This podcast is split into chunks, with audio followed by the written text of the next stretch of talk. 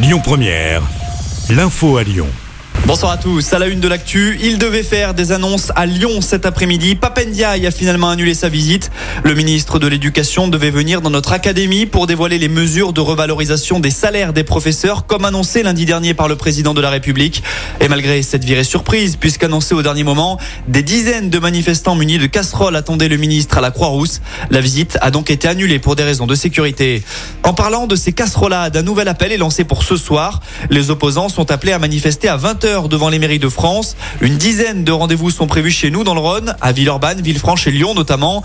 Rappelons qu'il y a une semaine, la première casserolade lyonnaise s'était terminée par une manifestation sauvage qui avait fait de nombreux dégâts.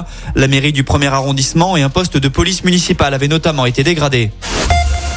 La consultation médicale va augmenter d'un euro cinquante. Deux mois après l'échec des négociations entre l'assurance maladie et les syndicats des médecins libéraux, le ministre François Braun a tranché ce matin. La hausse d'un euro cinquante s'appliquera dès l'automne. Rappelons qu'à l'origine, les médecins réclamaient 30 euros de plus. Dans l'actu en France, toujours Emmanuel Macron prévient, ce sera dur jusqu'à la fin de l'été. Réélu il y a un an, le président de la République a accordé une interview aux Parisiens. Il a notamment évoqué l'inflation des produits alimentaires et il ne le cache pas, les prix vont continuer de croître dans les prochaines semaines. On rappelle que ceux-ci ont déjà pris plus 16% sur les 12 derniers mois. Emmanuel Macron a aussi eu un mot pour la réforme des retraites. Il reconnaît qu'il aurait dû se mouiller davantage sur ce sujet. Dans le reste de l'actu chez nous, cette agression homophobe à Lyon, c'était vendredi soir dernier sur le quai de la station de métro Bellecour. Un jeune homme de 25 ans a été frappé avant de se faire chasser hors de la station. La victime a alors croisé la route d'une patrouille de police et le suspect a pu être interpellé à bord du métro.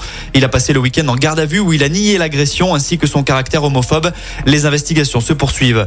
Cette info maintenant pour vous qui nous écoutez en voiture. La 46 Sud sera fermée lors des quatre prochaines nuits à cause de travaux d'entretien depuis l'A7 en direction de Lyon.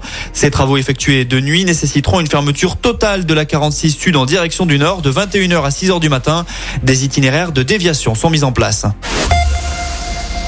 On passe au sport et ce sale week-end pour les Lyonnais. Hier soir en foot, l'OL a perdu l'Olympico dans les derniers instants de la partie. Revers 2-1 face à l'OM. Lyon est désormais à 6 points des places européennes.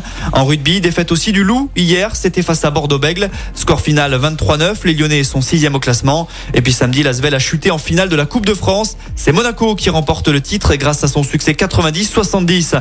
Enfin, pourquoi ne pas vous faire une expo tout nu? C'est en tout cas ce que propose le musée d'art contemporain de Lyon. Une expo réalisée en partenariat avec la Fédération française de naturisme Rhône-Alpes a vu le jour. Elle est, je cite, ouverte à tous et toutes, à condition d'être nus. Et le rendez-vous, c'est jeudi. Les visiteurs pourront donc déambuler dans les allées de l'expo sans vêtements et sans risque d'amende pour exhibitionnisme. Écoutez votre radio Lyon Première en direct sur l'application Lyon Première, lyonpremière.fr et bien sûr à Lyon sur 90.2 FM et en DAB+. Lyon Première